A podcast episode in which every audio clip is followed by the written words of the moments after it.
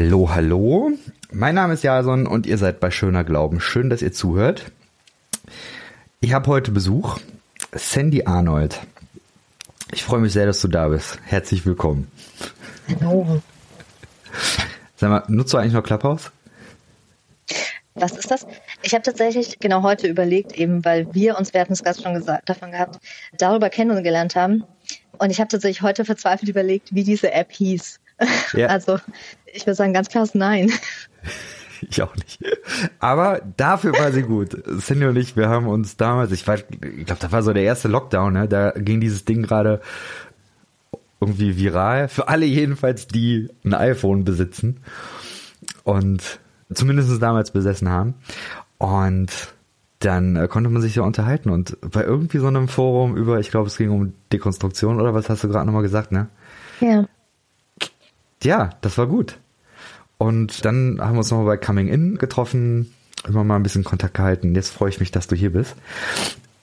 So, ich kann mal sagen, also du hast Theologie studiert, du bist ordiniert und du arbeitest als Referentin mhm. und du bist bei Zwischenraum engagiert. Das sind, glaube ich, so die Sachen, die mir jetzt erstmal einfallen würden. Was würdest du noch ergänzen für diejenigen, die dich nicht kennen? Ich glaube, das sind schon die großen Punkte. Genau, also ich habe ganz lange als Pastor gearbeitet, Aktuell nicht mehr, aus verschiedensten Gründen, vor allem, weil ich eine Frau geheiratet habe und das irgendwie nicht ganz so gut angekommen ist.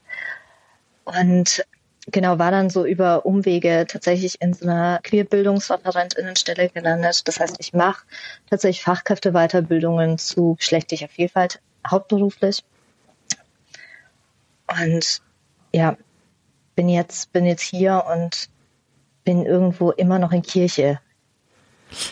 Wenn ich das richtig verstanden habe, berätst du Kirchen. Also man kann dich quasi buchen für Workshops und, und, und dergleichen. Genau. Also ich habe, das war so ein bisschen dieses Thema, dass wir, dass ich an sich in dieser Arbeit, zur Bildungsarbeit zu äh, queeren Perspektiven, also vor allem eigentlich zu geschlechtlicher Vielfalt hauptberuflich jetzt gelandet bin und eigentlich aus evangelikaler Kirche komme ursprünglich und ich gemerkt habe, dass ganz dieses Konzept von Bildungsarbeiten, also, also wie kann ich denn Dinge neu lernen? Genau in dem Bereich gibt's eigentlich so noch nicht. Da gibt's theologische Diskurse, also im Sinne von, also was, was sollte ich denn glauben? Was ist die eine Wahrheit oder auch nicht? Aber diese Frage nach, wie kann ich vielleicht, mich vielleicht auch auseinandersetzen? Wie kann ich mich annähern? Oder auch, wie kann ich Dinge praktisch besser machen, wenn ich das denn will oder wenn ich theologisch diesen Diskurs irgendwo durch habe? In dem Rahmen gibt es keine erstmal wie in dem Rahmen, wie ich das aus der Kinder- und Jugendhilfe, wo ich arbeite, oder in Gesundheitsberufen, wo wir arbeiten, nicht in dem Sinne. Genau, und das war dann so das Ding, wo ich gedacht habe, das kann man ja mal anbieten. Äh, wenn Kirche das möchte, dann ähm, bin ich da auch bereit hinzugehen. Ich hoffe, dass da jetzt ganz viele Leute gut hingehört haben, weil das ist, denke ich, wirklich ein Weiterbildungsangebot, was extrem notwendig ist. Und ich glaube aber viele auch noch nicht so am Schirm haben, dass man da sich weiterbilden sollte in dem Bereich.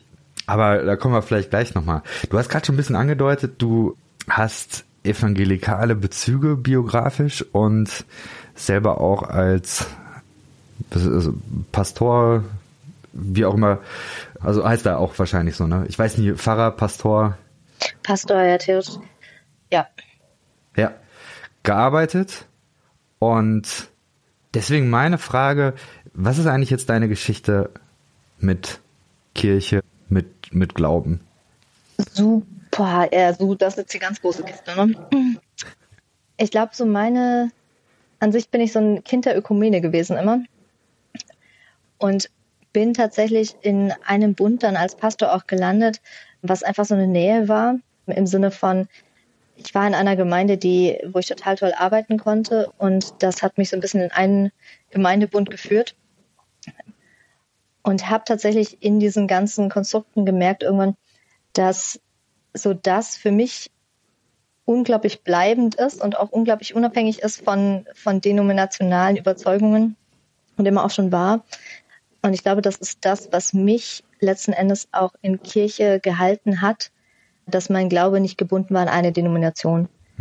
ich war so in der, in meiner Jugendzeit, ich komme so aus einem lutheranischen Elternhaus und war dann in meiner Jugendzeit in so einer ökumenischen Jugendgruppe und war, hatte Freunde in so einer sehr charismatischen Gemeinde. Deswegen war ich dort viel, weil da einfach meine Freunde waren. Und dann hatte ich Bekannte in einem baptistischen Hauskreis und dann war ich dort auch und hatte da immer schon sehr viele verschiedenste theologische Einflüsse. Und deshalb glaube ich, war für mich dieses, dieses, diese Loslösung von, es gibt hier Themen, mit denen ich mich auseinandersetzen muss, theologisch, weil es meine Lebensrealitäten und auch mein, so das, was sich mir aufdrängt, äh, nicht zulässt. Für mich irgendwie auch ein Ort, wo ich bleiben konnte, würde ich das tatsächlich heute nennen. Ich nenne es auch immer ganz gerne, es ist eine sehr große Gnade, wenn queere Personen in Kirche bleiben können. Und so erlebe ich das letztendlich auch. Und ich erlebe das auch immer noch als tatsächlich ein Ringen darum, glauben zu können. Weil genau diese Erfahrungen in Kirche so einschneidend sind, dass es tatsächlich die gesündere und einfachere auch Lösung wäre, das abzulegen. Nenn es mal nett. Für die Menschen, die da außen vor sind, kannst du das ein bisschen beschreiben? Also was hat das schwer gemacht, in Kirche ich zu bleiben? So, ich glaube, das, das sind sehr viele unterschiedliche Geschichten. Also und für verschiedene queere Personen sind es unterschiedliche Erfahrungen. In meinem Zusammenhang ist das unglaublich tiefgreifend irgendwo auch.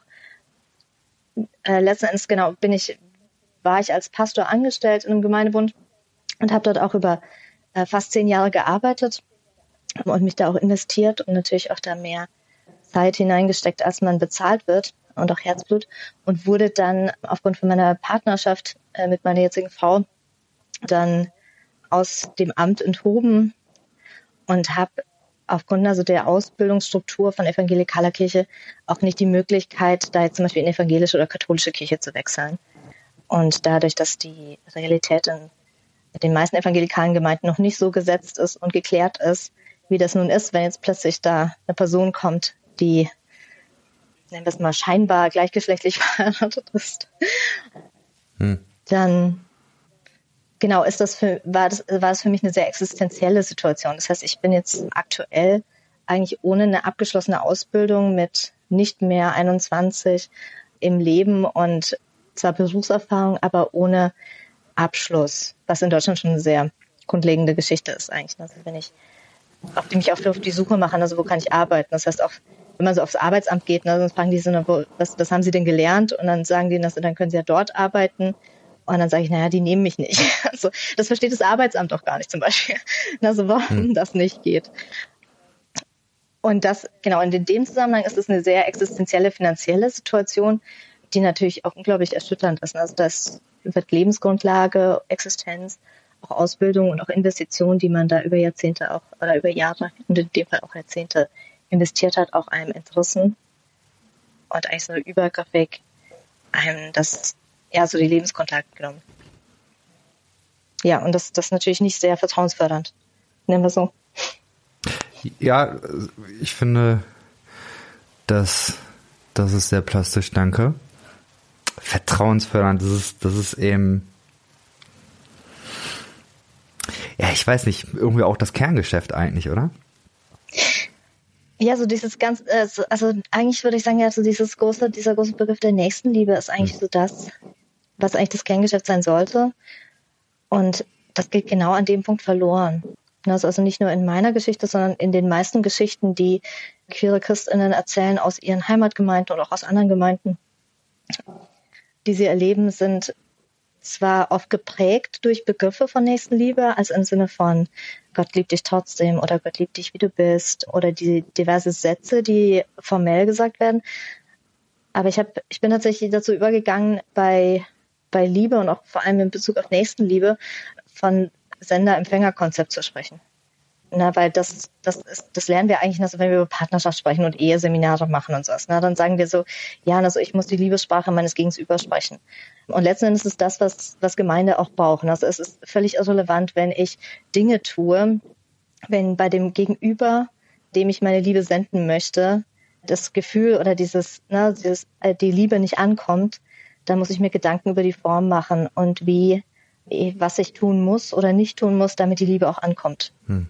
Und dazu müsste ich, ne, in, zum einen in Unterhaltung gehen, aber vor allem genau einfach mir Gedanken machen, so was, was kommt bei meinem Gegenüber an. Und dann reicht es eben nicht aus zu sagen, ich habe es doch nicht so gemeint oder auch, also das tue ich aus Liebe. Na, das ist ja die, die weitergehende Stufe dann, also dass Eltern, die ihre Kinder zum Beispiel vor die Tür setzen, sagen, na, ich mache das, damit mein Kind die Liebe Gottes erkennen kann und von der Sünde Abweg, ihren Abweg, äh, den Abweg findet. Ich mache das aus Liebe. Und da würde ich ganz klar sagen, dort, wo die Liebe bei dem Gegenüber nicht ankommt, sondern zu einer Verletzung oder zu Traumatis genau, also eine Form von Traumatisierung, psychischer Verletzung führt, kann ich nicht von Liebe sprechen. Hm. Wir haben uns unter anderem auch bei der Zwischenraumveranstaltung Coming In, ich weiß nicht, mhm. letztes Jahr war das, glaube ich. Oder war das im Sommer? Nee, ist glaube ich schon ein Jahr her, ne? War letztes Jahr. Ich glaube 22 war Ja, ja. Genau. Da haben wir uns kurz getroffen. Du bist bei Zwischenraum engagiert. Ich würde jetzt, also mein, was mich interessiert, ist dein Blick darauf, was sich dahingehend in der Freikirchenszene vor allen Dingen tut. Also du du schwimmst damit, mhm. du hast deine, äh, ja. du, du, du kriegst viel mit von Leuten, du hörst Geschichten und so weiter. Du hast gerade auch gesagt, ist die, die, die Frage ist, kommt Liebe überhaupt an? Was, was nimmst du wahr? Was verändert sich? Ja, ich würde sagen, dass sich vor allem, also es, es verändert sich in dem Sinne, dass viele Personen in Freikirche den Bedarf erkennen, dass queere Menschen Teil von Gemeinde sein dürfen. Hm. Ich glaube, was, was fehlt, ist oft das Verständnis, was das bedeutet und wie diese Veränderung aussehen müsste. Und da sind wir ganz, ganz schnell auch wieder bei unserem Liebesbegriff oder auch was, was du vorhin gesagt hast, ne, bei diesen Seelsorgebegriffen von, naja, unsere Grundwerte sind ja richtig und damit stellt sich automatisch das richtige Handeln ein. Und ich glaube, das ist ein allgemeiner Trugschluss. Das ist jetzt kein Problem, das Kirche hat. Ne? Das ist ein gesellschaftliches Thema, was wir in Antidiskriminierungsdiskursen immer wieder haben und den auch den, den äh, Diskriminierungsbegriff prägt. dass eben ein gut gemeint, ne? so ich meine es nicht böse und ich handle aus bestem Wissen und Gewissen heraus, trotzdem dazu führen kann, dass ich mein Gegenüber verletzen kann oder ausganzen kann. Und ich glaube, das ist der Punkt, der bei Gemeinde noch nicht angekommen ist, dass eben ein, ich meine es nicht so oder ich, natürlich möchte ich Personen aufnehmen und möchte ich für Personen da sein, der erste Schritt ist. Aber dass das dem auch Taten folgen müssen und dann eine Reflexion folgen muss, was, was führt denn zu dieser Ausgrenzung und was führt denn noch zu dieser Ausgrenzung außer ne, diese offensive Angriff. Weil tatsächlich Diskriminierung in meisten Fällen nicht nur in diesem offensiven Angriff passiert. Also es passiert mir selten, dass mir jemand ins Gesicht schlägt auf der Straße. Hm. Egal welche, so dass das, das ist tatsächlich die seltenste Form. Aber tatsächlich diese Alltagsdiskriminierung oder auch diese, na so, ich meine es gut und sage aber Dinge, die vielleicht genau falsch sind. Anteile sind so der ganz, ganz große Teil, der, der eigentlich aufgearbeitet und reflektiert werden müsste. Und das, das ist tatsächlich kein gemeindliches Problem. Also ich, ich finde es immer total wichtig zu sagen, weil ganz viele Gemeinden dann immer total traurig und erschüttert sind und sagen, ach, wir meinen es doch gut, wir versuchen doch alles. Das ist ein gesellschaftliches Problem auch, dass wir an sich einfach ganz viele Themen in einer bestimmten Art und Weise als Gesellschaft behandelt haben und umgegangen sind. Und es da eine Veränderung braucht. Und ich glaube, dafür braucht es vor allem gute Reflexionsmethoden. Also wie mache ich mir Gedanken über mein Verhalten und wie ich in Gemeinde umgehen, also wie, wie ich rede, was ich sage. Wir, wir hatten immer diesen Diskurs, ich weiß nicht, wie das in deinen Kreisen war, in dem du bist mit dem Kananäisch, ja, dem, ja. Mhm. also wie spreche ich? Also, und das sind eigentlich so genau diese, ein Stück weit sind das sind Ansätze von, na, ich reflektiere. Ich mache mir Gedanken darüber, wie, wie wirkt das, wie kommt das rüber, was muss ich vielleicht verändern. Und dazu brauche ich die richtigen Methoden und die richtig, muss ich die richtigen Fragen stellen. Genau, und das sind Prozesse, die, irgendwo anlaufen müssen. Ich frage mal nochmal, oder ich mache es mal ein bisschen konkreter noch. Fällt mir gerade ein bei dem, was du da gesagt hast. Ich war vor kurzem in einem Gottesdienst einer Gemeinde, die offenbar schon ja da wirklich einen Weg hinter sich hat. Und wir saßen an einem Gottesdienst und waren uns aber nicht sicher, ja, wie sieht's jetzt aus? Wie, wie, wie ticken die wirklich? Und dann haben wir da mal auf der Internetseite nachgeguckt und haben Folgendes da gelesen. Ich lese das mal eben vor und mich würde jetzt interessieren, was, was du da zu denkst, was, was da bei dir okay, ankommt. Blind Reaction, Blind Reaction, okay. Ist, Los geht's. Ich hoffe, das ist okay. Ja, mach das. Okay, pass auf. Ist nicht abgesprochen, nicht gescriptet. Jetzt, weil Jesus Christus im Mittelpunkt steht, sollen in unserer Gemeinde Menschen zum Leben finden, heil werden und erfahren, dass sie geliebt sind und selber lieben können, unabhängig von ihrer sexuellen Orientierung. Homosexuelle Christen können bei uns getauft werden, Mitglieder sein und ihren Gaben gemäß mitarbeiten. Wir werden sie vor Respektlosigkeit und verächtlichen Äußerungen in unserer Gemeinde schützen. In unserer Gemeinde wollen wir einander als Geschwister annehmen, lieben und tragen, auch bei unterschiedlichen Erkenntnissen in dieser Frage. Hm. Okay, also ich, ich mache das mal sehr undeutsch und sage erstmal was Positives. Und meine ist aber auch so. Ja. Genau, ich glaube, das ist genau das, was du sagst. Also es ist hart errungen und ich merke das wirklich auch, dass in Gemeinden es immer wieder Personen gibt, die hart darum ringen, eine Annahme zu schaffen und eine Annahme möglich zu machen von queeren Personen in Gemeinde und dass sie genauso in dieser Anfechtung stehen. Nicht in derselben Art und Weise und nicht so persönlich wie queere Personen, aber die definitiv diese, diesen Konflikt auch miterleben und dass man tatsächlich dann diese kleinen Siege wie jetzt ne, so eine Formulierung, wir wollen das nebeneinander auch wirklich haben und wir wollen das irgendwo auch sichtbar machen. Ne? Also wir wollen es auf der Internetseite auch wirklich sichtbar haben. Ich finde, dass dieser eigentlich dieser eine Punkt von Sichtbarkeit ist wichtig, total gut gemacht. Im Sinne von nicht, dass die, genau diese Formulierung und genau so ist eine gute Version, das zu machen. Aber in erster Linie erstmal zu sagen, wir sind wir wollen sichtbar machen, dass wir queere Personen oder in dem Fall jetzt eigentlich eine homosexuelle Person annehmen, ist ein wichtiger Schritt.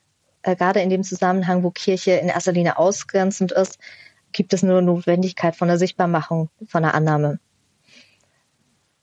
Der, ob das die richtige Stelle ist, wo das steht, ist, ist eine Frage, die, die sich mir aufdrängt, weil das fast schon so eine, in einem Bezug von, ich, das hat schon fast so ein Gefühl von Pinkwashing oder ich, oder Tokenism. Also ich stelle das so ein bisschen raus und stelle das eher so nach vorne an, um es gut aussehen zu lassen, weil das Thema, das hier eigentlich angesprochen wird, eigentlich so viel mehr Perspektiven betrifft. Und das passt, es gibt ja so viel mehr mhm. Aspekte von Benachteiligung und Diskriminierung, die in Gemeinde auch stattfindet. Abeismus, also die Benachteiligung und Diskriminierung von Personen, die nicht able-bodied oder die behindert werden, betrifft, äh, ist auch ein ganz großes Thema. Klassismus ist in Gemeinden ein Riesenthema, also die Benachteiligung von Personen, die nicht einem guten Bürgertum betreffen. Und genau das würde eigentlich in dieses Anfangsstatement alles mit reinfallen. Und dadurch, dass ich eigentlich dieses Thematik von Homosexualität da so sehr rausstelle, grenzen sich eigentlich da ganz viele andere Perspektiven wieder aus. Und das ist eigentlich schade. So, das ist jetzt die kritische, reflektierte Seite davon. Wir hatten gerade technische Schwierigkeiten. In Deutschland funktioniert nichts. Die Bahn nicht, das Internet nicht. Was soll's? Erzähl. Ähm, mit Karte kann man auch nicht bezahlen. Das muss jetzt noch loswerden. ja. Unabhängig davon. Genau, ich, ich habe so das Gefühl, ja, das ist so ein bisschen, was du gesagt hattest, ne? So da ist offensichtlich schon ein Prozess gelaufen irgendwo. Und was ich merke, ist, dass solch Prozesse oft auch hart errungen sind hm. in Gemeinde und dann die Resultate oft so ein bisschen äh, abhängig davon sind, so wir nehmen, was wir kriegen. Und ich habe das Gefühl, das ist so ein sehr hart errungenes Recht, diese Satzstellung an dieser Stelle haben zu dürfen. Und das, genau, das, das ist, glaube ich, so das, das Thema. Und ich sehe auch viele Gemeinden. Ich hatte vor kurzem erst eine Unterhaltung mit einer Person, die bis vor kurzem Älteste war in einer Person, in einer Gemeinde. und jetzt das Amt auch ähm, abgegeben hat und die sehr stark darum ringen, überhaupt an diesen Punkt kommen zu können, wo man als Gemeinde überhaupt ein Statement veröffentlichen kann und sagen kann, also wir, wir haben vielleicht in der Gemeinde unterschiedliche Überzeugungen, aber trotz alledem wollen wir das irgendwo. Hm. Auch wenn es vielleicht nicht für alle Personen zutrifft. Genau, es, für mich scheint das sehr hart errungen zu sein und ich finde, das muss man definitiv auch honorieren. So, so schwierig dann die Realität trotzdem auch für queere Personen ist. Na, so, und auf der anderen Seite hat es natürlich einen sehr starken Anteil von einer Herausstellung von gerade genau einer, einer Thematik und genau, also nicht Thematik, also einer, einer Perspektive. Aber wenn ich mir den Anfang des, dieser Satzstellung oder dieses Statements angucke, dann betrifft es eigentlich so viele verschiedene Perspektiven und Thematiken und Personengruppen oder die von Diskriminierung betroffen sind. Und das ist, verstehe jetzt gerade nicht. Entschuldigung, mich hat, mir hat es gerade wieder was angezeigt. Ich hoffe, dass hm. es weiter funktioniert. Ich höre dich ähm, auf jeden Fall. Genau, und das, so der, der Anfangssatz betrifft, ist eigentlich ein total genialer Satz, eben, um zum Beispiel sich über Antidiskriminierung eigentlich Gedanken zu machen. Hm. Und das betrifft eben nicht nur homosexuelle Menschen, sondern hm. das ist genauso, also in Gemeinde sind genauso stark eigentlich Themen wie Antirassismus Themen, die genauso untergehen.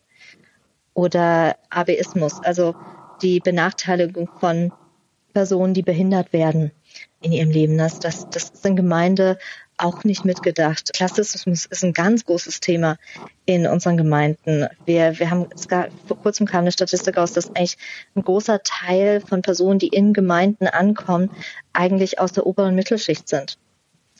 Und das sollte uns zeigen, dass die Gemeinde eben auch genau für Personen, ne, die diese Themen zutreffen oder diese Fragestellungen zutreffen, genauso wenig ein Ort ist. Und also dieses Anfangsstatement ist total genial. Ich finde es auch gut, an irgendwo zu spezifizieren, weil dort, wo Personengruppen oder auch Personen ausgeschlossen wurden in Gemeinde, macht es auch Sinn, das sichtbar zu machen, dass ich mich da als Gemeinde dagegen stelle. Das ist definitiv ein absolut guter Ansatz zu sagen, hey, wir wollen ganz bewusst das sichtbar machen, dass wir offen sein wollen für in dem Fall jetzt wirklich homosexuelle Personen, war ja hier ganz klar nur benannt.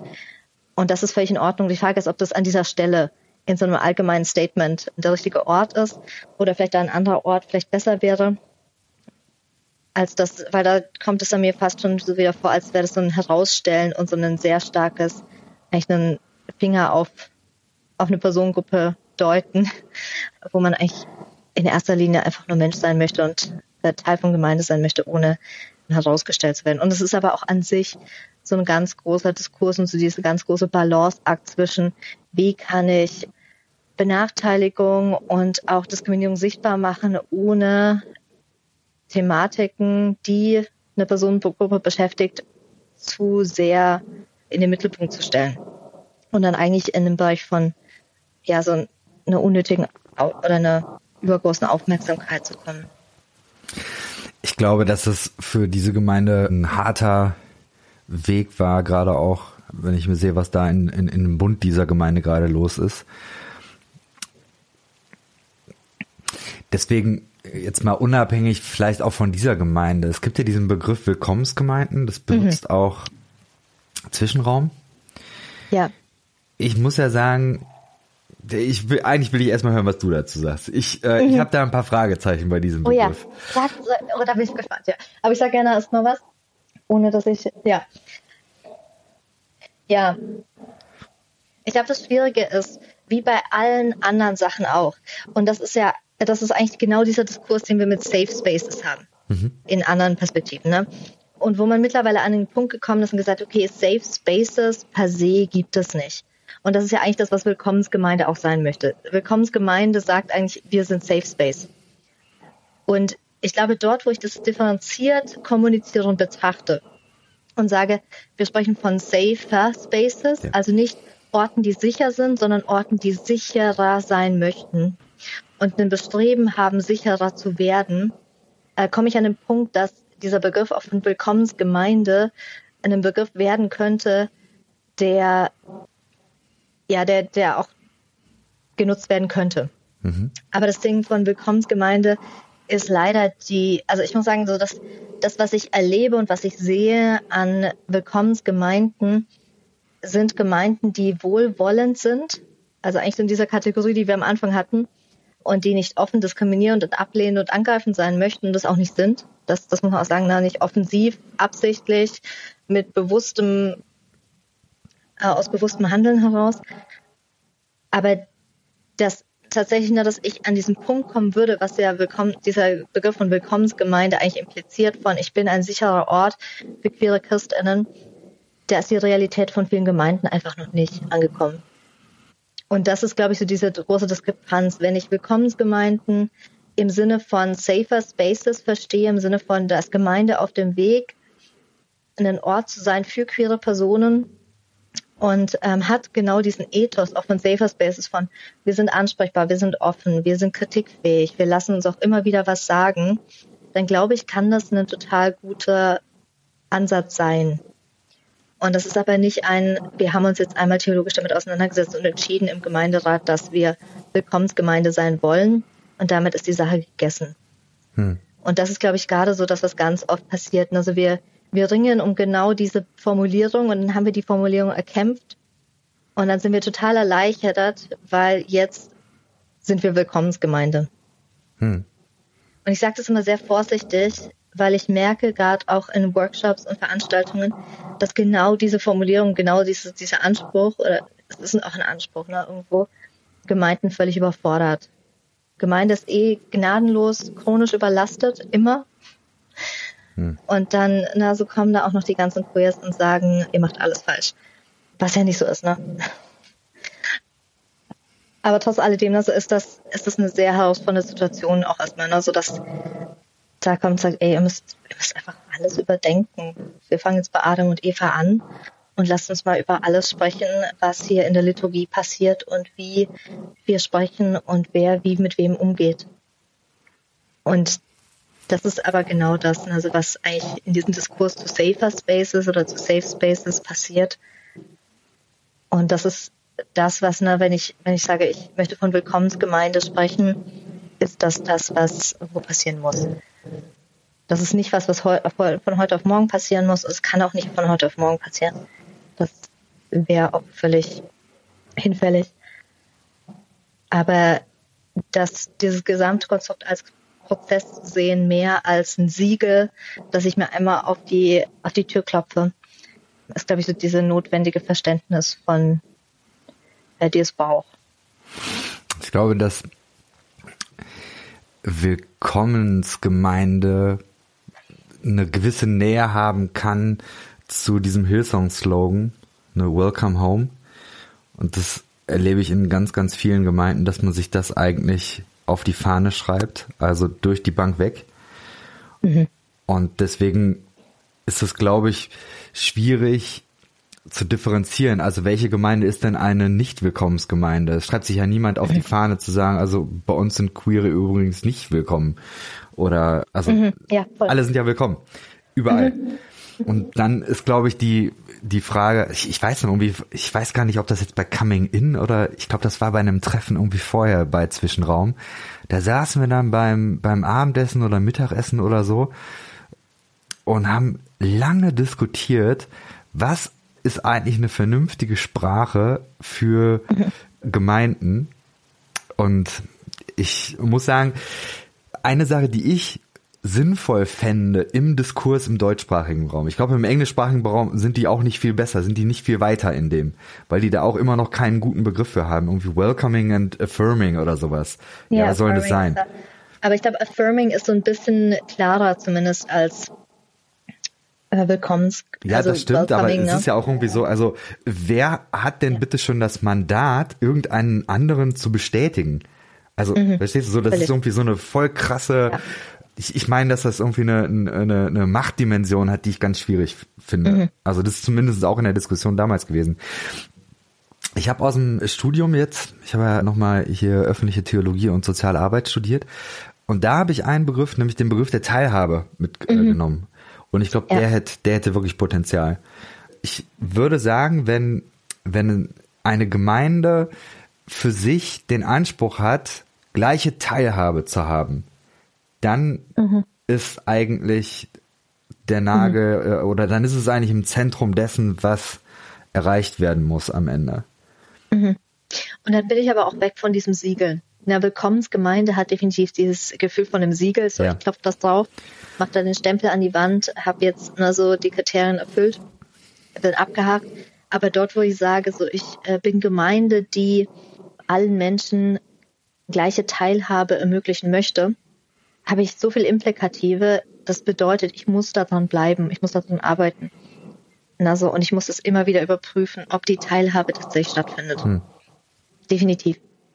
Ich finde die Stärke an diesem oder an diesem wir wollen das jetzt irgendwo bekannt machen, auf die Webseite packen und wir haben einen Begriff dafür. Die Stärke ist, glaube ich, dass solche Geschichten, wie ich das vor einiger Zeit gehört habe, irgendwie ein, ein Typ, den ich kennengelernt habe, netter Typ, hat angefangen, in, wollte irgendwie in eine Gemeinde gehen und hat die dann angeschrieben und hat viermal oder so die Erfahrung gemacht, dass die Leute sagen, natürlich bist du hier herzlich willkommen, mhm. um dann eben irgendwie nach ein paar Monaten zu merken, hm, tja, also das und das und das geht eben nicht, wenn du queer bist. Ja, also ganz praktisch, so ganz zwei Ebenen so ein bisschen. Wir haben jetzt vor kurzem uns mit einer Freundin unterhalten und die ist in eine neue Stadt gezogen und hat gesagt, hey, woher weiß ich denn, wer ist die Gemeinde, was da der Hinterbau ist? Also weil genau das ist das, dass gerade Gemeinden, die ich sag mal so, eine attraktionale, moderne Ausrichtung haben, nicht unbedingt ihren theologischen Hinterbau öffentlich machen. Und das dann auch erst sehr, sehr spät bis gar nicht bekannt machen. Also ganz real, als meine Frau in der Gemeinde, der sie gearbeitet hat, dort äh, gefeuert wurde, gab es in der Gemeinde durchaus mehrere Personen, die da sehr empört waren, weil sie in einer modernen Gemeinde waren und aus ihrem Denken davon ausgegangen sind, dass das sich in Werten und Ansichten irgendwo widerspiegelt und dann eben völlig überrascht waren von so den theologischen Überzeugungen. Und das tatsächlich auch nicht möglich ist, das rauszufinden und das auch nicht zu erfragen. Also weil wenn du eine Nachfrage stellst zu na, dann ist es eben, natürlich ist jeder willkommen. Also es ist auch so ganz oft mein, mein Einstiegssatz, dass in Workshops, dass ich sage so, einen Satz, den ich nicht mehr hören kann, ohne dass es mich triggert, ist, du bist hier willkommen, so wie du bist. Hm. Weil genau das der Satz ist, der von Gemeinden verwendet wird, nämlich mit dem Gedanken von, du bist hier willkommen, wie du bist, aber XYZ muss erfüllt sein. Und ich sage nicht, dass es immer eine, dass es eine Charakteristik oder ein Kennungsmerkmal ist. Ne? Also wenn Gemeinde, das, das will ich hier nicht sagen, aber dass genau in den Gemeinden, wo oft so ein Aber eigentlich dahinter steckt, das nicht rauszufinden ist, außer ich stoße dann an diese Mauern. Und dann genauso diese Mauern stoße ich erst, wenn ich sie versuche durchzubrechen, also dahin mhm. zu kommen. Die werden mir nicht vorher kommuniziert. Und auch wenn ich nachfragen würde und sagen würde, hey, kann ich hier Teil, na, selbst wenn ich den Wortbegriff Teilhabe oder so, also kann ich hier Teilhabe haben, kann ich hier Teil der Gemeinde sein? kann ich mitarbeiten, würde mir das nicht gesagt werden. Hm. Sondern ich müsste erst ne, sozusagen mich darauf einlassen, mich auf die Beziehungsebene begeben. Ich müsste Teil der Gemeinschaft werden. Also würde in Hauskreisen und das mit dabei sein. Und dann würde ich feststellen, irgendwann, ah, das, das klappt irgendwie immer nicht. Ne? Also ich würde mich gern hier treffen, um Hauskreisleiterin zu werden. Aber irgendwie klappt dieses Treffen immer aus irgendeinem Grund nicht. Und es wird mir dann vielleicht auch nicht ganz klar gesagt. Also ich merke da also irgendwo, ich stoße dann immer wieder gegen Mauern und komme dann nicht an. Und ganz konkret auch in dem Fall von genau meiner Frau und mir wurde uns tatsächlich dann auch in dem Zusammenhang von Gemeinde gesagt, natürlich dürft ihr, na, natürlich könnt ihr zum Gottesdienst kommen und auch mitarbeiten in der Gemeinde. Und aber genau dieses Mitarbeiten hatte dieses im Orga-Team und Stühle stellen. Ja. Ja. Stühle stellen geht. Ähm, das, das war ganz klar. Aber also wir haben beide eine theologische Ausbildung, muss man dazu sagen. Also hm. ein bisschen überqualifiziert, würde ich behaupten. Unabhängig davon. Das müssen ähm, besonders heilige Stühle dann sein. oh mein Gott. Ich habe auch kein Problem, Stühle mitzustellen. Das ist nicht das Thema, aber das ist unglaublich problematisch, wenn ich Begabungen, Potenzial äh, von Menschen nicht ernst nehme und wertschätze und dann Personen reduziere auf einen Dienst, den ich niedrig genug ansehe, dass eine Person den leisten darf. Oder eben nicht im Sinne von, da hat die Person keinen Einfluss auf andere Menschen. Äh, deshalb kann die Person in genau diesem Bereich äh, dann doch vielleicht auch irgendwas machen.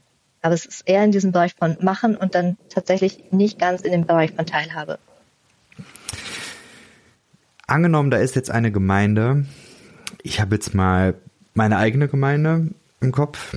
Ich bin da in Frankfurt in der Sapson. Die haben sich vor einiger Zeit auf den Weg gemacht. Und auch wir hatten diese Diskussion, wie nennen wir das Kind? Und in den Satzungen steht jetzt drin, sinngemäß queere Menschen haben hier bei uns gleiche Teilhabe. Mhm. Und jetzt mal angenommen, von uns würden jetzt fünf Leute aus dem Leitungsteam würden bei dir im Workshop sitzen oder du würdest sie kennenlernen oder was weiß ich. Was denkst du, was sind so Dinge, die als nächstes noch passieren müssten? Vielleicht noch ein Disclaimer dazu. Mhm. Also ich vorausgesetzt, da sind jetzt eben nicht so wahnsinnig viele queere Menschen in der Community, die der Leitung erklären können, wie ist denn das eigentlich als queerer Mensch in so einer Umgebung? Das mhm. nochmal als Disclaimer. Ja, yeah. ja, davon gehe ich prinzipiell aus. Ne? Haben wir ja alle rausgeworfen.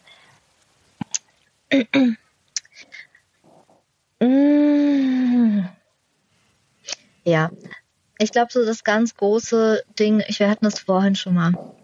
Und das ganze große Ding, was ich irgendwo verstehen muss, ist, dass wir als Gemeinde strukturelle Prozesse angehen müssen. Also Veränderungsprozesse, die idealerweise begleitet werden von sensibilisierten SupervisorInnen. Und wo dann so ein Umdenken oder eine Umkehr, wenn man so nennen möchte, auch zu einem Umhandeln führt. Und ich glaube auch, dass tatsächlich eigentlich ein, ein tiefes, wirkliches Umdenken und eine Umkehr äh, gar nicht anders kann, als in ein Umhandeln zu kommen weil dort, ne, so wo ich umkehre, führt das eigentlich immer in eine Lebensveränderung. Und das gilt genauso für Gemeinde. Wenn ich als Gemeinde umdenke und umkehre in Bezug auf Queerness in Kirche, dann hat es damit zu tun, dass ich äh, Dinge lerne, erfahre und die eine Realität werden. Und das führt automatisch dazu, dass sich Dinge praktisch verändern müssen. Und idealerweise natürlich ne, passiert das mit im Austausch von mit queeren Personen und queeren Personen, die auch vor Ort sind. Aber das kann auch passieren in einem Austausch mit Personen, die nicht vor Ort sind, wenn na, ich da das Setting noch nicht habe. Also ich muss manchmal auch einen Anfang machen, um Räume schaffen zu können. Und das bedeutet eben auch, dass ich mir Fragen über Formen machen muss. Na, genau dieses Thema, was wir eigentlich mit Nächstenliebe haben. Also diese Frage von was, was kommt denn wie an wann fühlt sich Mensch geliebt, wann fühlt sich Mensch angenommen, wann fühlt sich Mensch sicher. Ich glaube, dieses Sicherheitsgefühl ist ein Thema, was vielen Menschen in Gemeinden nicht bewusst ist, wie, nicht das, wie sehr Gemeinde kein sicherer oder gewaltloser Ort ist für queere Personen. Ähm, und was das in der, im alltäglichen oder im, im Gemeindebesuch bedeutet. Und genau das kommt na, diese Signale kommen durch Umhandeln. Und beide Sachen sind, wenn sie alleine stehen, auch nicht ausreichend und nicht richtig. Na, wenn ich ein Umdenken habe, also ein von, ein, ich, ich denke jetzt, na, so queere Personen sollten natürlich Teil der Gemeinde sein. Und es geht nicht in die, äh, in die Tiefe von einer Umkehr, dann ist es ein gut gemeintes, ich möchte das auf dem Papier, aber hat keinen Einfluss auf mein Handeln. Und wenn ich mir denke, so, ah, was muss ich denn tun? Na, so, und das kann man natürlich praktisch, das das mache ich ja irgendwo auch, ne? aber natürlich kann man praktisch sich auch Gedanken machen über, was muss denn passieren, ne? was muss ich denn praktisch umsetzen. Wenn es lediglich in so ein Umhandeln, in ein anderes Handeln führt, dann bin ich ganz schnell an dem Punkt, dass da leere Floskeln sind, die nicht von Personen gemeint werden. Also wo Leute irgendwelche Sachen machen, sie nicht verstehen, warum sie passieren und der Umgang und das Miteinander sich trotzdem nicht verändert. Und ich glaube deswegen, dass diese beiden Dinge müssen irgendwo miteinander zusammen einhergehen oder müssen bedingen sich auch irgendwo. Das heißt, dort, wo ich äh, nicht nur ein ne, so theologisch rationales, ich bin jetzt theologisch der Meinung, dass man natürlich Leute nicht verletzen darf, braucht es da irgendwo auch eine Auseinandersetzung mit, mit den Lebensrealitäten. Und diese Lebensrealitäten führen mich irgendwo auch an dann ein praktisches Handeln. Das muss pra praktisch passieren. Na, weil wenn ich miterlebe oder mitbekomme, wie verletzend das ist, wie bestimmte Sprache verwendet wird oder ja, so der Klassiker. Ich, ich, manchmal, manchmal wird es schon langweilig, wird's mir schon langweilig. Aber wenn ich den Klassiker habe von, wo ein Mann und eine Frau in Ehe vereint sind, ist der Segen Gottes über ihn. So. Oder ein Mann verlässt seine Frau. So. Und dort, wo ich äh, nicht in der Lage bin, genau diese tiefen theologischen Wahrheiten, die hinter diesen Texten stecken, in einer Art und Weise zu kommunizieren, dass sie alle Personen einbeziehen, die in meiner Gemeinde sitzen, schließe ich genau die aus, die nicht ein Mann oder eine Frau sind oder die eben nicht mit einem Mann und einer Frau verheiratet sind, sondern mit einem Mann und einem Mann oder Personen, die äh, nicht binär, intersexuell, inter, äh, Entschuldigung, intergeschlechtlich sind. Zu viel Englisch in der letzten Woche. Intergeschlechtlich sind. Hm. Und genau, und aber dieses, ne, so dieses Gefühl, das auch da dahinter steckt. Ne, ich kann es natürlich praktisch lernen. Ich kann mir überlegen, okay, vielleicht soll ich an meinen Toiletten irgendwie andere Schilder anbringen, ne, sodass Leute sich willkommen geheißen fühlen. Ne, so was muss ich, was, wie kann es das aussehen, dass Leute sich gut fühlen? Und ich kann natürlich im Diskurs auch das mitfühlen und miterleben und umdenken letzten Endes, also wie es sich anfühlt, diesen Ausschluss und diese Ausgrenzung zu erleben. Aber letzten Endes, und das ist eigentlich mein aktueller Lieblingsbegriff, als Gegenbegriff zu Trigger, äh, diesen Glimmer zu erleben, wenn ich plötzlich in der Gemeinde bin und äh, Personen mich richtig ansprechen und ich nicht damit rechne. Ähm, das muss, also das würde mir helfen, das einmal zu erklären. Trigger ist, glaube ich, klar, aber Glimmer, was meinst du damit? Ja, äh, ich sag ganz kurz ein Wort zu Trigger auch noch. Weil Trigger Gerne. wird ja immer so ein bisschen lang, weitläufig aktuell verwendet im Sinne von so, ah, das finde ich irgendwie nicht so witzig, irgendwie das, das stört mich irgendwie. Trigger tatsächlich im psychologischen Sinne, wie es tatsächlich auch unter Queen Christinnen vorkommt, ist tatsächlich eine unkontrollierte Panikattacke aufgrund von Gerüchen, Klängen oder bestimmten Aussagen, die, also bei mir eine Panikreaktion ähnlich wie ich, genau, laufe gerade vor einem Tiger um mein Leben weg auslösen. Und die ich körperlich meistens nur durch eine Abgrenzung lösen kann. Also im Sinne von, ich entferne mich aus der Situation. Gibt noch andere Methoden, das zu machen, aber tatsächlich eben, also das, das ist tatsächlich diese, diese wirkliche Realität von, ich habe eine unkontrollierte Panik, wo ich auch nicht sagen kann, ah, ich, ich fühle mich jetzt ein bisschen ängstlich ne, oder ich fühle mich gerade nicht so wohl, sondern tatsächlich eine, ich habe eine sehr starke Panikreaktion tatsächlich. Genau, und der Gegenbegriff wäre ein Glimmer. Und das ist ein relativ junger Begriff tatsächlich. Und das sind die Momente, wo genau das Gegenteil passiert, was mich eigentlich triggert. Das heißt, wenn es bestimmte Dinge gibt, die immer wieder Leid bei mir auslösen, also zum Beispiel, also, und das, das ist eher jetzt themenbezogen, zum Beispiel meine Geschlechtlichkeit und ich werde immer wieder auf die, auf das falsche Geschlecht angesprochen, ich werde gemisgendert oder ich werde immer wieder auf meine Sexualität meine Sexualität wird hinterfragt oder nicht ernst genommen.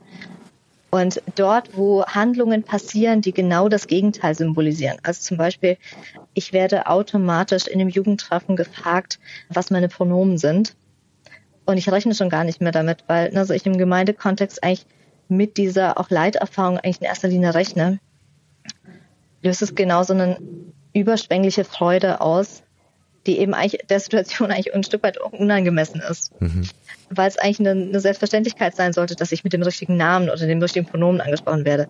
Und genau deshalb ist das auch für viele Personen, die, ich würde sagen, cis-hetero jetzt zum Beispiel sind, also cis im Gegenbegriff zu transgeschlechtlich und hetero als Gegenbegriff zu homosexuell, beziehungsweise eigentlich auch verschiedene queere Beziehungsformen, nicht nur homosexuell, aber genau dass dieses Gefühl gar nicht in dem Sinne kennen. Also das ist oft ein Begriff, den ich genau dann, wenn ich eben bestimmte Diskriminierungserfahrungen gemacht habe und auch immer wieder mache, vor allem dann eigentlich kenne. Na, dieses, dieses Leid auch falsch angesprochen zu werden. Das ist erstmal ein völlig natürliches zum Beispiel Gefühl, wenn, na, was, was man im Kindergarten super schnell beobachten kann, wenn ich einen Jungen habe mit langen Haaren und dann sagt immer jemand, ach guck mal, das Mädchen, dann sagt das Kind sofort, oh nee, ich bin aber ein Junge. Weil da ein Verständnis von dem Kind da ist, also von Geschlechtlichkeit und von sich selbst und auch ein Anspruch dessen, dass ich so benannt werden möchte, wie ich bin. Na, das ist ein völlig natürliches, völlig uns allen bekanntes Gefühl. Was den meisten Menschen nicht passiert, ist, dass sie falsch angesprochen werden. Hm. Weder in Bezug auf ihren Namen noch auf ihre Geschlechtlichkeiten. Also das heißt, wenn ich von meinen Eltern Peter genannt wurde als Kind und ich auch mich als Peter bezeichnen lasse und mich, dann würde niemand auf die Idee kommen, mich den ganzen Tag Richard zu nennen. Und das immer wieder. Und das über Jahre. Na, das, das, auf die, die würde kann niemand kommen. Und das ist aber ein Stück weit so diese, diese Realität, die auch eine wiederkehrende Leiterfahrung und letzten Endes auch eine Retraumatisierung auslöst, die in Gemeinde leider ganz oft passiert, die auch in Gesellschaft ganz viel passiert. Ich habe vor kurzem erzählt, ich kann es auch hier nochmal sagen, ich war noch nie bei einem Arzt, seitdem ich verheiratet bin, wo nicht hinterfragt wurde, ob ich wirklich verheiratet bin. Also der Dialog läuft ganz klassisch so in dem Sinne, ja, wie heißen Sie, was machen Sie, äh, wie ist Ihr ne, ihr Status, ihr Status, dann sage ich verheiratet. Und dann kommt meistens die Frage, wohnen Sie mit Ihrem Mann zusammen? Und je nachdem, wie ich lustig bin, sage ich, ja, ich wohne mit meiner Frau zusammen. Oder nein, ich wohne mit meiner Frau zusammen. Hm. Oder ne, so auch immer. Und dann kommt immer direkt oder irgendwann später die Nachfrage, ah, aber Sie sind wirklich verheiratet. Und ich war noch hm. nie bei einem Arzttermin, wo mir das nicht passiert ist. Und es sind Dinge, die anfangen, ne, so umso öfter die passieren, einen irgendwann nicht nur auf den Senkel zu gehen, sondern wirklich auch zu belasten. Hm. Und das sind Erfahrungen, die man sonst nicht macht. Na, und das sind auch, und auf der anderen Seite sind das Erfahrungen, die Personen, äh, die aus verschiedensten Gründen Diskriminierungserfahrungen machen, immer wieder machen. Es sind immer wieder dieselben Themen, dieselben Dinge, dieselben Fragen, die einem gestellt werden, die eigentlich unnötig scheinen und die sonst anderen Personen nicht gestellt werden würden.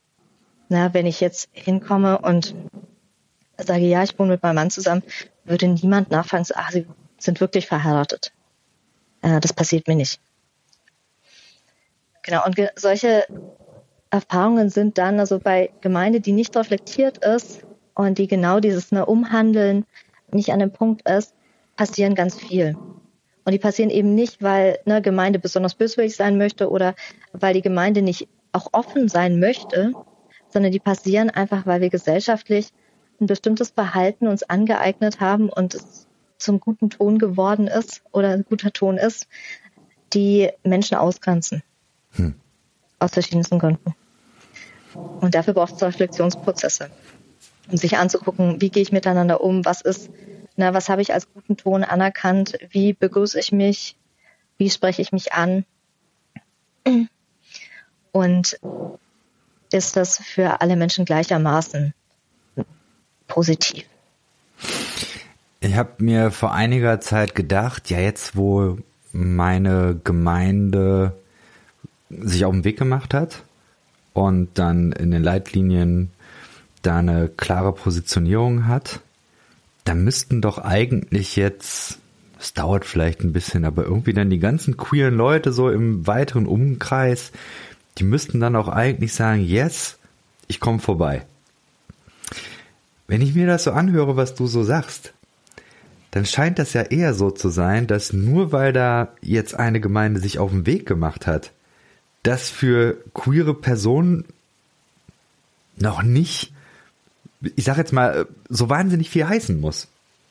Oder ich frage, ich formuliere es mal anders. Mhm. Also angenommen, ne, du würdest jetzt, wir würden uns auch im Kaffee treffen, nur eine Sonntag und ich würde sagen, pass auf, 18 Uhr, hast Lust mit in den Gottesdienst zu kommen.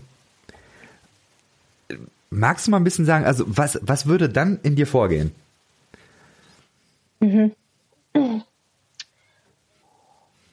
Also ich würde prinzipiell sehr, genau, ich glaube, ich würde als allererstes mir überlegen, wie viel Energie habe ich gerade, kann ich das gerade leisten? Weil ich genau nicht weiß, was auf mich zukommt.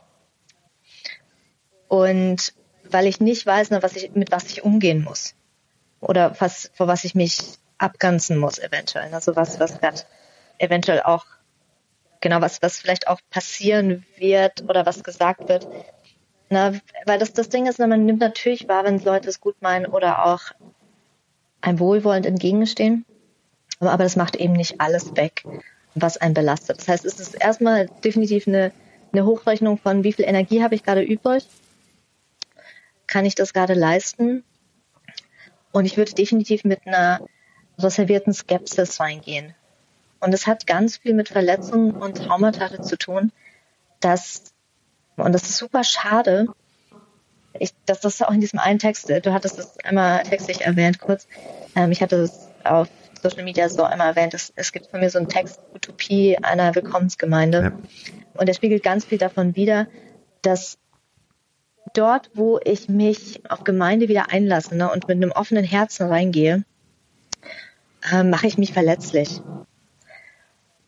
Und wenn ich aber die meiste Zeit die Erfahrung gemacht habe, dass diese, selbst wenn ich mich ne, so versuche abzugrenzen und versuche zu schützen, ich da verletzt werde, das ganz schwer möglich ist, da offen und unbedarft reinzugehen. Ich habe vor kurzem mal gesagt, also ich kann, also ich kann nicht mit offenen Armen in eine Gemeinde rennen, wenn ich nicht weiß, ob sie ein Messer in der Hand haben hm. und gegen mich halten.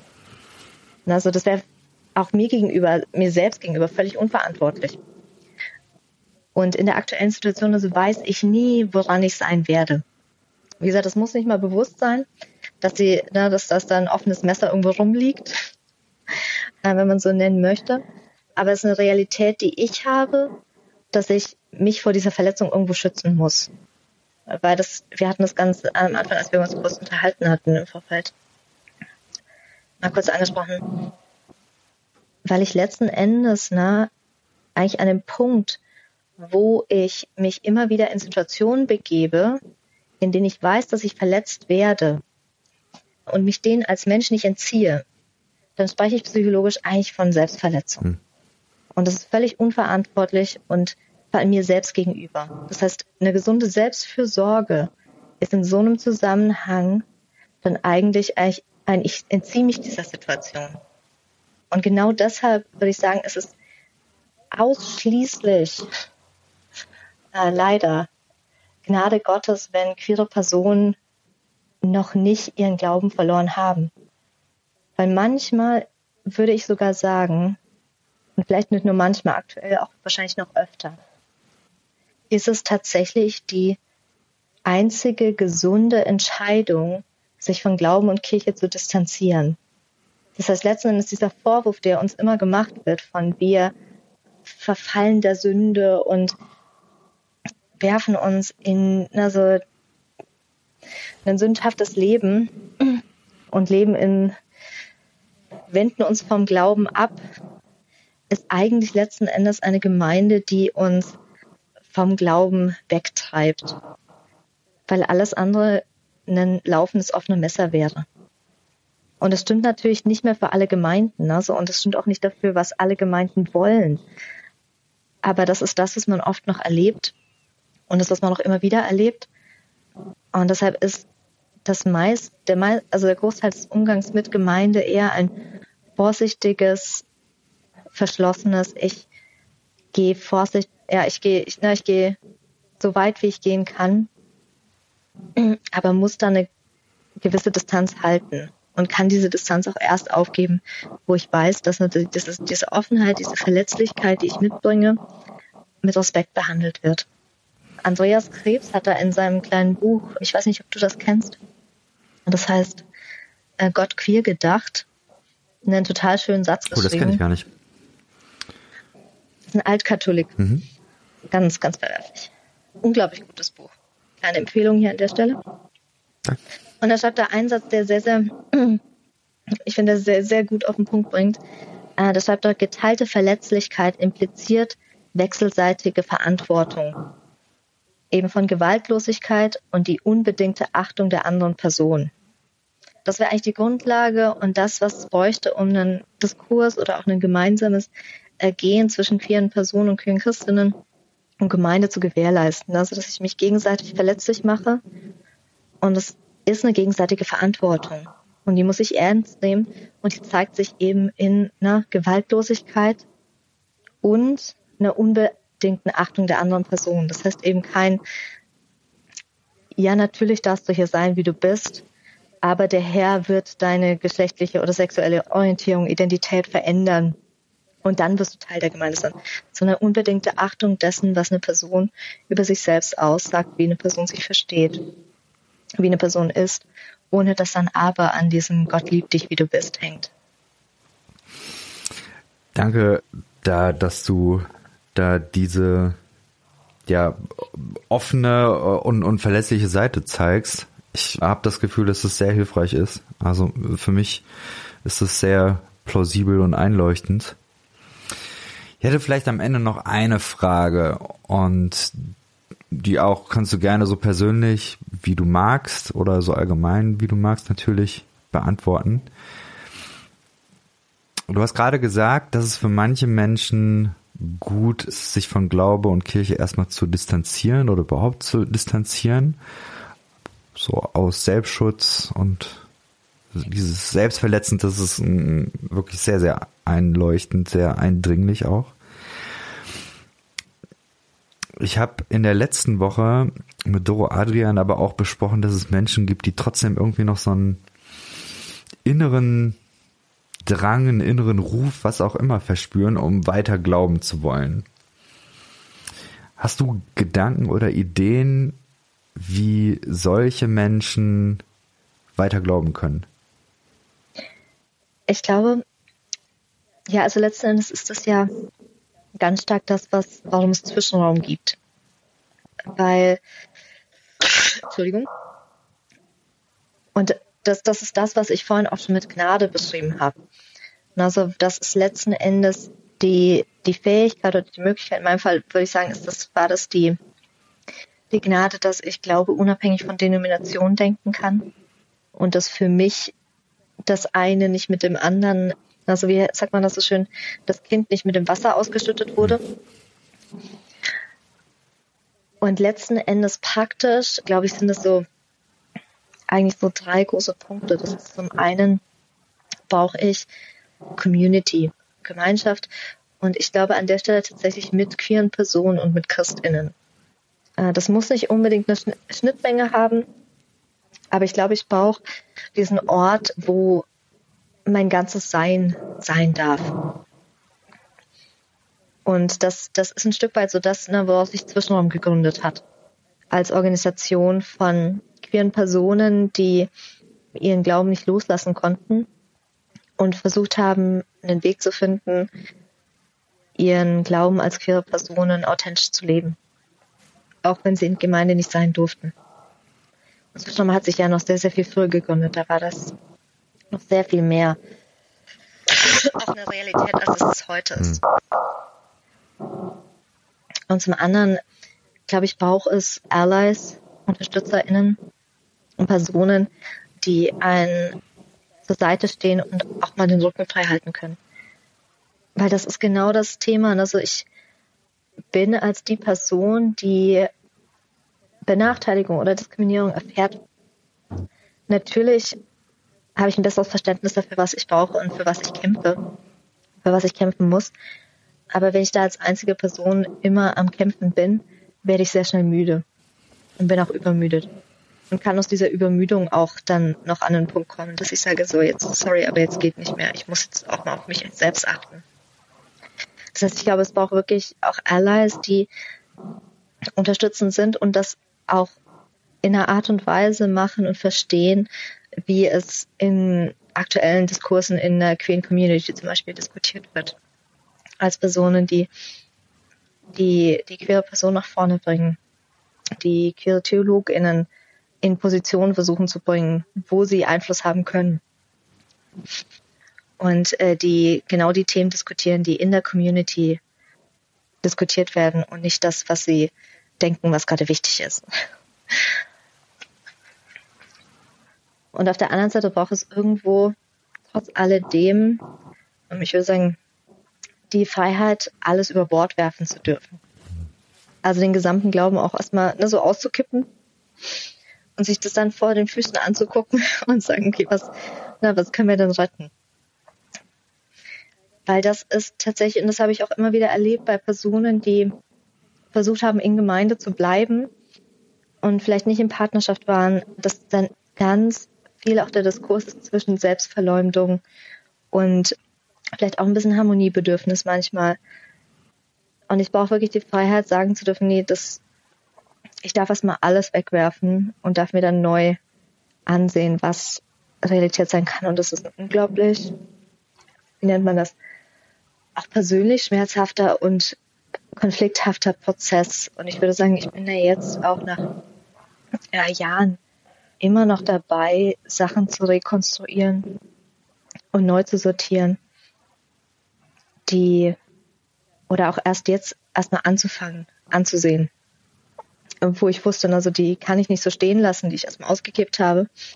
Aber tatsächlich dann sich das neu zu ordnen und neue Wege und neue tatsächlich theologische Konstrukte zu erarbeiten, ist ein auch immer wieder beängstigender und anstrengender Prozess, auch mit sich selbst, ne, sich einzugestehen. Ich bin da auch völlig Thema vorbeigelaufen. Doch selbst oft erschütternd, ne, wenn ich sage, so sagen muss. Und meine Güte, was ich geglaubt habe in meiner Jugend, was ich vielleicht auch anderen Leuten gesagt habe. Also, Entschuldigung. Das geht mir als queere Person ja auch so. Mhm. Ich war, wenn ich in evangelikaler Kirche war und gelebt habe, gibt es immer Dinge, die ich gesagt oder getan habe, die nicht mit dem übereinstimmen können, was ich heute glauben muss. Glauben muss? Nicht im Sinne von, es gibt genau nur einen Weg, den ich glauben muss, aber im Sinne von, es ist mir nicht mehr möglich, äh, zu glauben, was ich vorher geglaubt habe, weil meine persönliche Realität dem zu sehr widerspricht. Und da sind wir genau wieder in einem Selbstverletzungsthema. Ja. Auf einer anderen Ebene. Also das, und das, das passiert ja auch immer wieder, dass ich mich selbst verleugne, dass ich mich ablehne, dass ich versuche, eine andere Person zu sein, die ich eigentlich bin. Und das ist auch eine Realität, was vielen queeren Personen in Gemeinde passiert. Und dass sie verzweifelt versuchen, das zu sein, was Gemeinde erwartet. Vielleicht eine Heterosis-Beziehung das auch versuchen zu leben, zu heiraten mit bestem Wissen und Gewissen nach den ethischen Standards und die richtige Person heiraten und alles perfekt läuft und trotz alledem an einen Punkt kommen, wo sie merken, ich bin psychisch nicht mehr gesund, weil ich da was abgespalten habe von meinem Selbst, was ich nicht abspalten kann. Und wenn ich in so eine Realität komme mit mir selbst, dann ist es ganz schwer zu sagen, naja, das stimmt nicht, das gibt's nicht. Hm. Dann bin ich gezwungen, da mein mein Weltbild, mein Menschenbild, mein Glaubensbild äh, zu überdenken. Ja, mhm. weil sonst ich das selbst auch nicht, genau, auch nicht überleben kann. Also das. Sandy, wenn man mehr von dir hören wollen würde und vielleicht sowas wie eine Beratung oder Workshops in Anspruch nehmen würde, wo findet man das? Man findet mich an sich auf Instagram. Mhm. Also das ist positiv zu sagen, aber ich sage es mal einfach. Da findet mich man mich unter I am Sandy Arnold. Ansonsten äh, findet man mich, glaube ich, auf diesem klassischen LinkedIn, Xing äh, Gedöns, was man so gibt. Durchaus auch und kann mich darüber kontaktieren. Ich glaube, das sind so die, die einfachsten Wege. Werde ich auf jeden Fall in den Show Notes verlinken. Und ich möchte wirklich von Herzen Danke sagen. Ich habe das Gefühl, dass das, also zumindest auch für mich, viele Aha-Momente, viel Wichtiges, was ich hören muss, um, um zu sehen, dass es eben eine, eine Reise. Also ist, ist queer sensibel, ist das, ist das ein Begriff, den es gibt? Ich glaube, es gibt ja mhm. machtsensibel, es gibt, weiß ich, Rassismus kritisch gibt es. Mhm. Sensibel ist immer gut.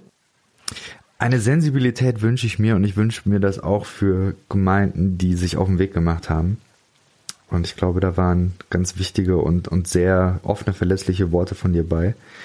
Und da möchte ich dir Danke sagen und äh, für deine Zeit, die du dir genommen hast. Ja, danke dir. Es war sehr, sehr schön. Ich habe das tatsächlich sehr genossen.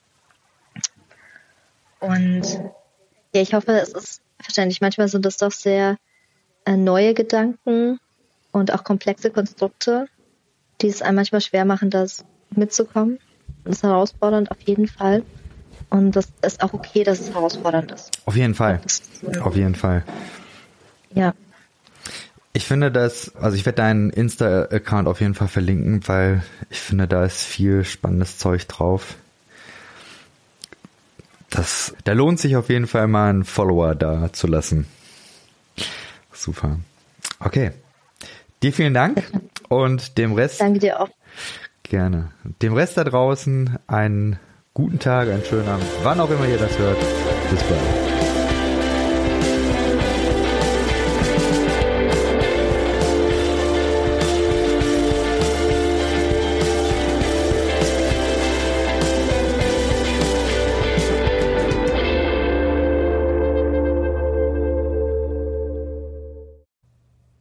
Dieser Podcast ist Teil des Ruach Jetzt Netzwerks.